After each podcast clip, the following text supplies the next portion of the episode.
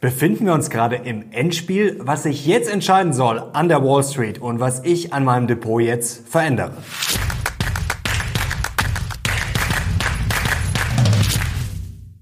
Servus Leute und willkommen zum aktuellen Briefing. Heute gibt's wieder die heißesten News und Charts rund um die Börse. Neue Woche und neues Studio. Ich bin gespannt, wie es euch gefällt. Und es ist natürlich die Frage der Woche, soll man jetzt Gewinne mitnehmen? Soll man die Rallye verkaufen? Ein spannendes neues Szenario ist aufgetaucht und wir sollen uns im Endgame befinden, im Endspiel. Was da gerade entschieden werden soll für US-Wirtschaft und Wall Street, werde ich euch gleich erklären. Und ich habe Aktien verkauft und einen neuen Zock im Depot. Und jetzt jetzt legen wir los. Ja Leute, neues Studio, aber alter Wahnsinn und vielleicht klärt sich beim Blick auf diese Schlagzeile gerade ein bisschen auf, was in der Politik los ist in der Deutschen. Hier Grüne wollen Wohlstand streichen, titelt die Bild, aber jetzt nicht vom Stuhl fallen, Leute. Es geht nur um das Wort erstmal. Ein Schelm, wer Böses dabei denkt. Es ist ja gerade Parteitag bei den Grünen und da soll tatsächlich, da ist vorgeschlagen worden, das Wort Wohlstand aus dem Programm zu streichen. Der Grund, die Fokussierung auf materielle Sicherheit sei in großen Teilen kontraproduktiv. Stattdessen sollten lieber gesunde Natur Natur und Lebensmittel im Fokus stehen, schreibt der Kreisverband Warendorf. Dass wir uns nicht falsch verstehen, gesunde Natur und Lebensmittel super, aber das gegen materiellen Wohlstand auszuspielen, das ist für mich das Holz, aus dem Versager sind. Lasst uns bitte wie Gewinner denken und Klimaschutz und Co. Ja, wieder zu einem erfolgreichen deutschen Geschäftsmodell machen. Aber dieses weinerliche Degrowth-Gejammer, ja, das kotzt mich ehrlich gesagt nur noch an. Dumm und weltfremd. Aber was soll man von einer Partei erwarten, ja, wo die Wähler schon in einer anderen Welt leben? Und das sage nicht ich, nein, das schreibt die Zeit. Das Blatt zitierte nämlich kürzlich das Forschungsinstitut Gesellschaftlicher Zusammenhalt und das stellte eine große Studie vor. Es ging darin um entkoppelte Lebenswelten und 62 Prozent der Grünen Wähler gaben an, dass sich ihr Bekanntenkreis hauptsächlich aus anderen Grünen Wählern zusammensetze. Sie hätten, so schreiben es die Autoren, die Tendenz entwickelt, sich vom Rest der Gesellschaft, ich zitiere, zu entkoppeln. Fazit, so kommt es, dass die Grünen Wähler laut der Daten der Forschungsgruppe in stärkerem Maße die Tendenz zu einer Parallelgesellschaft auf aufweisen als etwa Menschen muslimischen Glaubens. Da kann man sich tatsächlich nicht ausdenken. Aber so eine Krise hat auch immer ihre Vorteile. Wir wollen ja nicht nur meckern und nach dem Bundesverfassungsgerichtsschock soll es jetzt einen Nachtragshaushalt geben und die Schuldenbremse soll ausgesetzt werden. Chapeau an den Finanzminister an dieser Stelle, das muss man ja auch mal sagen, denn jetzt gibt es einige Stimmen, die natürlich schreien, oh, er habe sein Wort gebrochen, er hat ja immer auf die Schuldenbremse gepocht, aber man muss eben die Meinung ja jetzt an die Fakten anpassen und die Schuldenbremse kann für mich sowieso weg. Ich würde vorschlagen, Schuldenbremse komplett ganz weg und vielleicht koppeln an ja, nur 100% Investitionen und vielleicht auch an Volksabstimmungen. Lasst uns doch kreativ sein und schreibt doch eure Meinung gerne mal dazu in die Kommentare. Jetzt kommen wir zum Highlight der Woche und das sind eigentlich Highlights am laufenden Band. Denn Leute, jetzt blenden wir mal unser Line-Up für Dezember ein und ich glaube, das ist der beste Dezember auf YouTube. Dr. Markus Kral und Dr. Andreas Beck habe ich euch letzte Woche schon verraten, aber dazu kommen dann noch Professor Christian Rieck, Bert Flossbach, Philipp Vorndran und Dr. Jens Erhardt. Also Leute, wer jetzt nicht abonniert und dieses Video liked, äh, dem kann ich auch nicht mehr helfen und ich bin gespannt, auf wen freut ihr euch denn am meisten?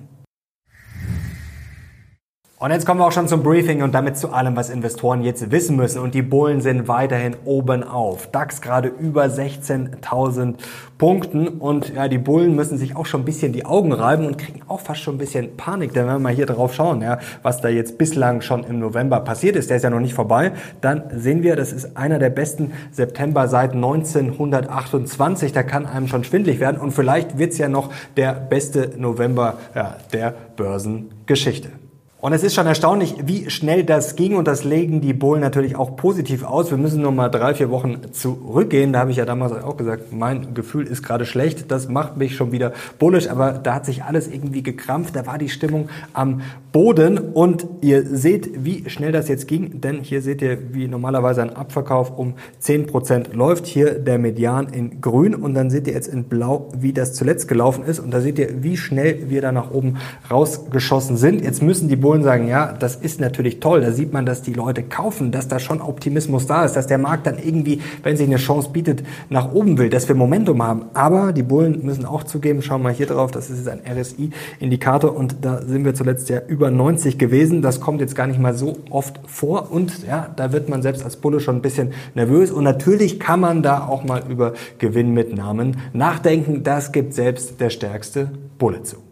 Aber ein echter Bulle verkauft eben dann trotzdem nicht und er freut sich an den positiven Sachen, wie zum Beispiel den Nvidia-Zahlen. Da können wir drauf schauen. Nvidia mal wieder mit einer Blockbuster-Performance. Ihr seht rechts Estimate die Schätzung und was dann dabei rausgekommen ist. Die Erwartungen waren hoch, aber Nvidia hat sie mal wieder geschlagen. Die Aktie hat trotzdem nachgegeben. Zu den Gründen kommen wir gleich noch. Aber die Bullen sagen, von Euphorie kann man da wirklich nichts entdecken. Und unter dem Mittwochsvideo mit Sven Streibel, Chef Aktienstratege der DZ Bank, ja, da waren sehr viele Kommentare nach dem Motto, oh, viel zu optimistisch, vorsichtig sein. Also von Euphorie sehen die Bullen trotz der Rallye noch lange nichts. Auch die Fed Minutes, die Fed Protokolle waren diese Woche alles andere als ein Schock. Es wurde ein bisschen Prise ja, Salz in die Suppe gestreut, ein bisschen negativ ausgelegt nach dem Motto, ja, wenn die Inflation nicht auf zwei Prozent runterkommt, dann müsse vielleicht die Fed nochmal die Zinsen erhöhen. Aber für einen Bullen ist das geschenkt. Alles schon längst eingepreist. Kalter Kaffee, die Arbeitslosenanträge stärker zurückgegangen als erwartet. Also die Wirtschaft kollabiert wohl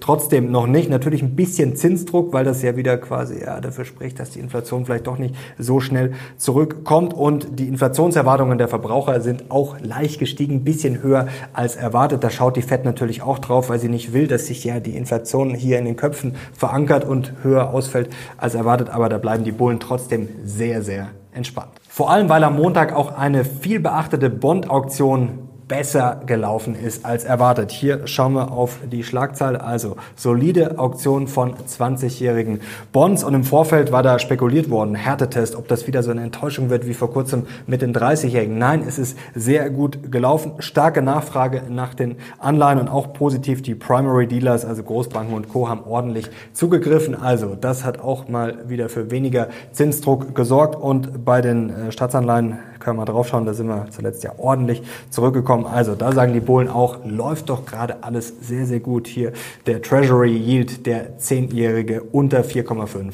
Prozent. Und jetzt kommen wir zu den Bären und die müssen sich ja den Bauch schon halten vor Lachen. Die kommen sich gerade vor, als sie das hören mussten, als würden sie wirklich mitten im Paulanergarten sitzen und hier die besten Geschichten hören, die alle nicht stimmen. Und die Bären sagen, ja, bei den fallenden äh, Staatsanleiherenditen, da solltet ihr mal ganz vorsichtig sein, liebe Bullen. Die sind zurückgekommen, klar, aber jetzt wird das Spielchen vielleicht bald drehen. Und das heißt, wenn die weiter fallen, dann ist das nicht mehr positiv, sondern wird das bald negativ ausgelegt, weil was wird dann eingepreist? Ja, eine satte Wirtschaftskrise. Und die Wirtschaftssorgen gibt's doch schon allenthalben, sagen die Bären. Ja, zu den tollen Nvidia-Zahlen. Ja, die waren gut, die Zahlen, natürlich. Das braucht man gar nicht wegdiskutieren. Aber die Zahlen sind von gestern. Der Ausblick von Nvidia, ja, der hat Sorgen bereitet. Warum meinst du, warum die Aktie danach erstmal gefallen ist? Und vor allem, ja, das Geschäft mit China. Da war der Ausblick richtig mau. Handelskrieg und Co. Da haben die USA ja vor kurzem erst nochmal, ja, die Liefervorschriften für Chips, ja, nochmal verschärft. Also da sagen die Bären, da ist doch ganz klar, wo es hingeht. Es wird sich abkühlen und es wird richtig in die Grütze Grütze gehen, Ausblick mau und zwar nicht nur bei Nvidia, sondern bei anderen noch viel, viel schlimmer.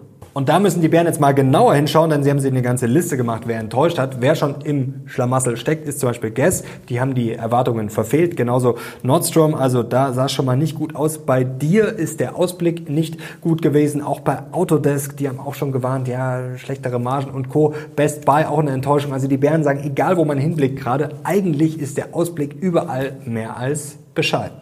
Und die Bären sehen das Endgame gekommen, das Endspiel, und zwar aufgrund dieses Bloomberg-Artikels. Hier seht ihr es geschrieben. Cyber Monday tells us the US economy endgame everything risk. Und die Bären ja, verweisen darauf, wir sind ja gerade in der wichtigen Holiday Season, also Black Friday und dann Cyber Monday. Und da soll es sich jetzt entscheiden, ja, ob dem US-Verbraucher jetzt endgültig die Luft ausgeht oder ob es vielleicht nochmal ein letzter Aufgalopp ist, was auf jeden Fall bedenklich ist, worauf die Bären schauen. In den letzten drei Monaten jetzt vor dieser wichtigen Verkaufssaison. Da sind schon einige in die Knie gegangen. Wie gesagt, Nordstream, dann auch Coach und Apple, die haben nämlich die äh, größten Rückgänge bei den Umsätzen gesehen der letzten zwei Jahre.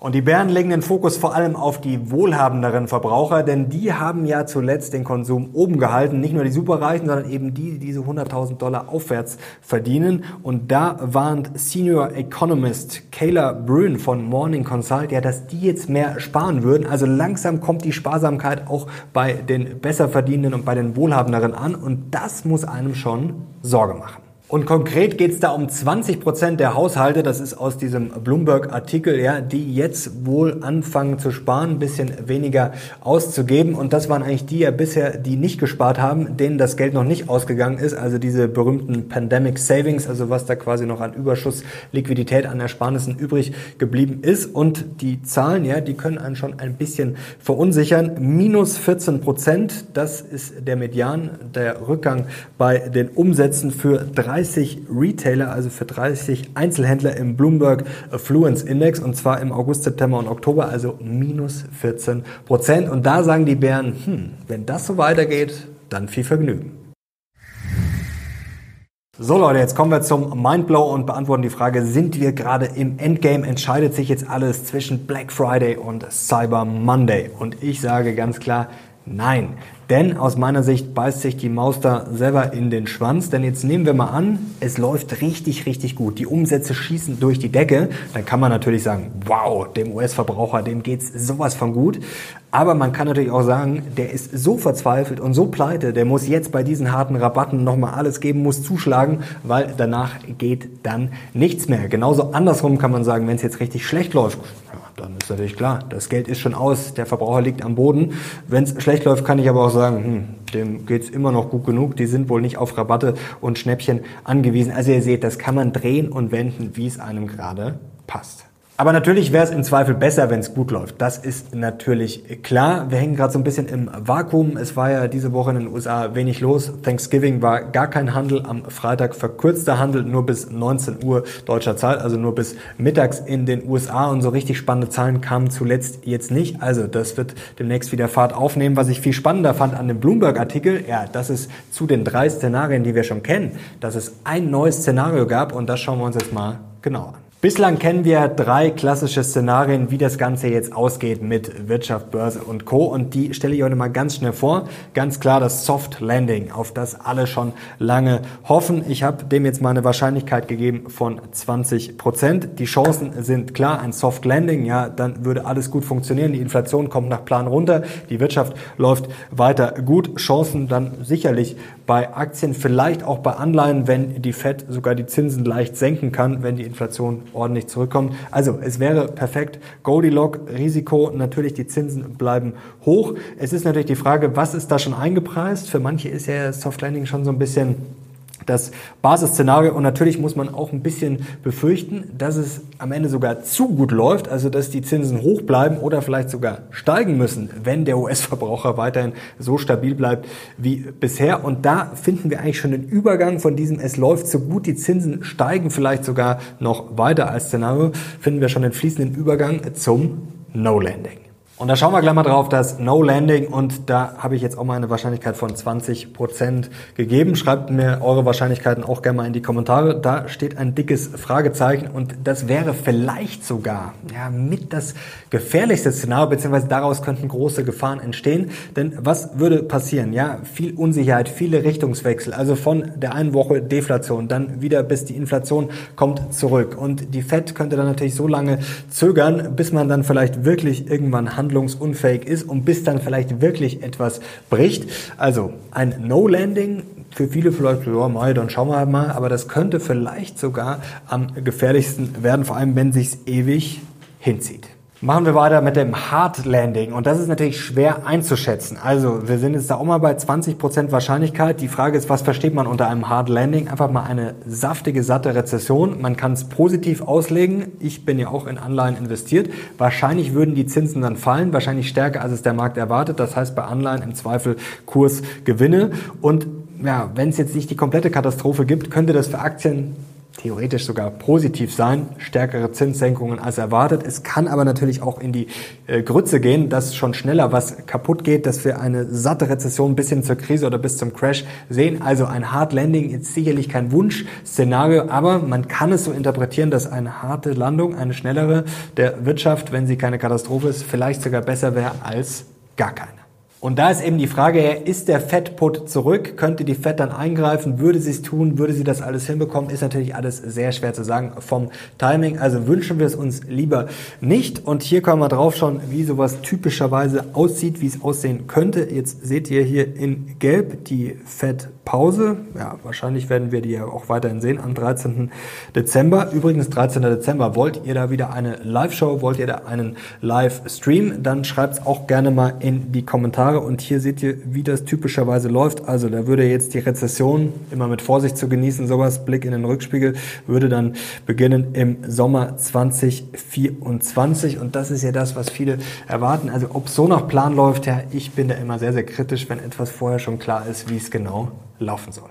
Und jetzt kommt endlich das vierte und neue Szenario und das wurde bei Bloomberg genannt Softish Landing. Also, was heißt das jetzt? Das heißt auf gut Deutsch eine milde Rezession. Es wird kein Soft Landing, es wird so ein Mischmasch, es wird schon gerumpelt, also es wird auf jeden Fall schlechter. Die Wirtschaft kühlt sich ab, was wir auch gerade in den Ausblicken sehen und das ist für mich jetzt eigentlich das wahrscheinlichste Szenario mit 40 Prozent. Die Chancen, ja, dass die Zinsen fallen, vielleicht sogar ein bisschen stärker fallen als gerade eingepreist ist, aber ohne Crash. Also das könnte mit ein bisschen Glück richtig gut werden. Die Risiken sind natürlich auch klar. Ja, die Fed bleibt stur, senkt die Zinsen vielleicht gar nicht oder weniger als der Markt gerade erwartet. Oder der Markt ist auch zu optimistisch bei der Wirtschaft, bei den Unternehmensgewinnen und da muss dann noch korrigiert werden. Also ich sehe das eher positiv. Ich glaube auch, dass es eine Abkühlung gibt. Das ist jetzt auch keine große Überraschung. Die brauchen wir auch in gewisser Weise, dass die Zinsen nicht noch weiter steigen. Also für mich das wahrscheinlichste Szenario. Und ich glaube, gerade wenn man auch noch Anleihen im Depot hat, dass man da ganz gut aufgestellt ist und noch auch etwas Cash. Also kommen wir zum Zwischenfazit für heute. Wird es schlechter? Ja, wahrscheinlich schon. Ist das schon eingepreist? Ja, in gewisser Weise wahrscheinlich schon. Sind ja jetzt alles keine Geheimnisse. Und was ich auch lustig finde, die Leute, die sich jetzt über Nvidia beschweren nach dem Motto, oh, das war ja nicht gut und hier der Ausblick und die Aktie ist ja dann erstmal gefallen. So, erstens, das finde ich wirklich absurd. Man muss sich ja mal anschauen, was vorher passiert ist. Also die Aktie ist vom Tief Ende Oktober gestiegen um 20 Prozent vor den Zahlen. Also das ist natürlich klar, was da passiert ist. Ich empfehle eben da mal Costolani zu lesen, der darüber meckert. Fett accompli. Es wird eben vorher schon viel vorweggenommen und da kaufen natürlich viele in Erwartung des guten Ergebnisses. Und dann ist dann oft, wenn das Ergebnis verkündet wird, eben die Luft schon raus. Also ist eigentlich ganz logisch. Und zweitens, diejenigen, die jetzt sagen, oh, das ist schlecht für die Börse, jetzt stelle man sich mal vor, Nvidia wäre nach den Zahlen durch die Decke gegangen, 10, 20, 30 Prozent, dann hätten genau dieselben gesagt, oh, jetzt ist die Gier aber groß, jetzt drehen hier schon wieder alle durch. Also man kann sich natürlich immer negativ auslegen, wie es einem passt. Und jetzt noch ganz kurz zur Thematik. Äh, der Markt ist schon so voll drauf auf Zinssenkungen. Es ist schon alles eingepreist. Naja, zuletzt schauen wir auf diesen Chart. Da wurde ein bisschen ja, das Davische sozusagen mitgenommen. Also da wurden die Davischen Wetten einkassiert. Also ein bisschen weniger auf Zinssenkungen spekuliert. Also satte Zinssenkungen sind da wahrscheinlich eher noch nicht eingepreist. Und da muss man sich eins klar machen. Ja, wenn es gut geht, wenn Zinssenkungen kommen, ohne die große Katastrophe wohlgemerkt, dann muss man sich auch mal klar machen, was das dann wieder verändern würde für Aktien. Hier mal zwei Beispiele. Das sind jetzt einfach nur Beispiele. Schauen wir uns das mal an. Hier Beispiel 1 mit einer langfristigen Wachstumsrate von 7% und einem Anleihensatz von 4,9%. Das hatten wir ja vor kurzem noch. Da waren wir sogar über 5 ganz kurzzeitig. Dann seht ihr hier mit Länderprämie und Risikoprämie ergibt sich jetzt bei einer Beispielaktie ein Kurspotenzial von minus 22%. Dann schrauben wir nur mal den Anleihesatz runter auf 3%. Also das wäre jetzt noch keine Monsterzinssenkung, sondern das ist auf jeden Fall realistisch, auch ohne Crash. Dann seht ihr, wenn alles gleich bleibt sonst, dann haben wir auf einmal ein Kurspotenzial von 53 Prozent. Jetzt kann man natürlich sagen, klar, man müsste, wenn sich jetzt abkühlt, vielleicht auch die langfristige Wachstumsrate nach unten korrigieren. Ja, das ist ein fairer Einwand. Aber jetzt gibt es ja vielleicht auch Unternehmen, die laufen weiterhin gut und selbst wenn ich ein bisschen das Wachstum runter korrigiere, ja, das wird sich dann auch wieder erholen und das muss man natürlich auch einfach mal, gerade wenn man langfristig denkt, berücksichtigen. Fazit für diese Woche, für mich das wahrscheinlichste Szenario, das softish Landing. Es wird schlechter, aber es wird nicht schlimm. Viel davon sicherlich schon eingepreist und es bieten sich auch da ordentlich Chancen. Vor allem allein schon natürlich das Überraschungspotenzial nach oben, sollte es besser laufen. Man kann natürlich Gewinne mitnehmen, wenn man kurzfristiger orientiert ist. Klar, man kann auch mal auf die Wohler schauen, die gerade niedrig ist. Und wenn man über Absicherung nachdenkt, dann ist es sicherlich gerade jetzt eher sinnvoll. Ich werde mein Depot auf keinen Fall absichern. Das passt auch generell nicht zu meiner Anlagestrategie. Gewinne mitnehmen. Ja, da bin ich gespannt, was ihr da gerade macht. Ich nehme ein bisschen Gewinne mit und habe auch zwei Aktien verkauft.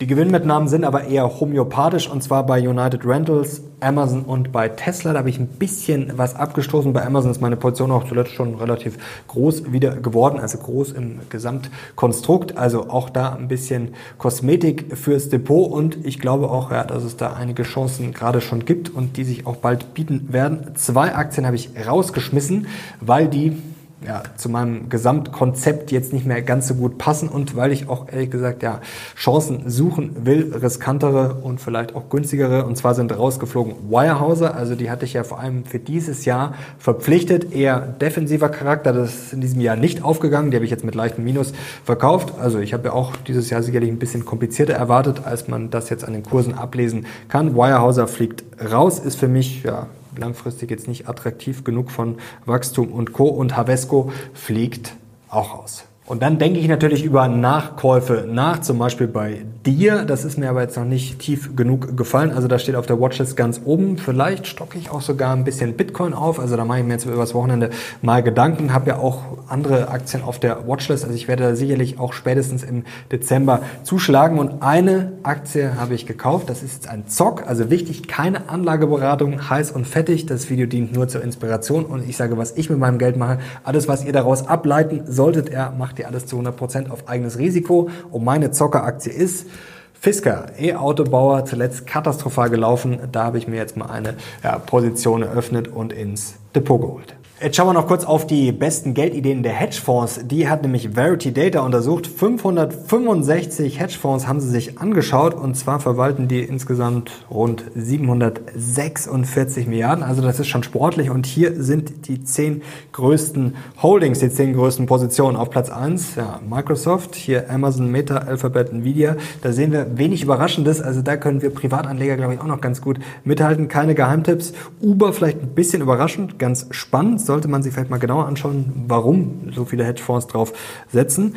Ist jetzt was, was ich auch nicht so auf dem Zettel habe. Apple, Zchen, Visa und dann noch AMD. Also insgesamt ja nicht wirklich viele Geheimtipps. Dann noch interessant, was bei Bayer diese Woche passiert ist. Ja, da lief es ja eh schon nicht gut. Dann musste man jetzt noch eine Studie anstampfen, weil das Medikament ja nicht so wirklich wirksam gewesen ist, weil sie das gezeigt hat. Und mit Glyphosat hat man auch noch Probleme. Also bei Bayer gerade eine Katastrophe. Da haben viele gefragt, der jetzt als Zock, als Einstieg ja, die Entscheidung überlasse ich euch. Ich mache es jetzt nicht, aber natürlich, das ist schon Wahnsinn, wie, äh, wie es schlecht da gerade läuft. Also kann ich verstehen, dass sich der eine oder andere da fast schon gezwungen sieht, da einzusteigen, aber ich mache es nicht. Argentinien diese Woche natürlich auch spannend. Javier Milei ist ja jetzt Präsident. Das hat erstmal dafür gesorgt, dass der Markt gestiegen ist. Aber jetzt kommen wir schon zum großen Aber. Argentinien ist generell in diesem Jahr schon gut gelaufen und da kamen auch viele Fragen. Also Mercado Libre, die haben ihren Sitz ja in Buenos Aires, eine Aktie, die zuletzt auch gut gelaufen gelaufen ist. Die habe ich schon lange auf meiner Watchlist, bin leider nicht eingestiegen, aber sie steht natürlich weiterhin auf meiner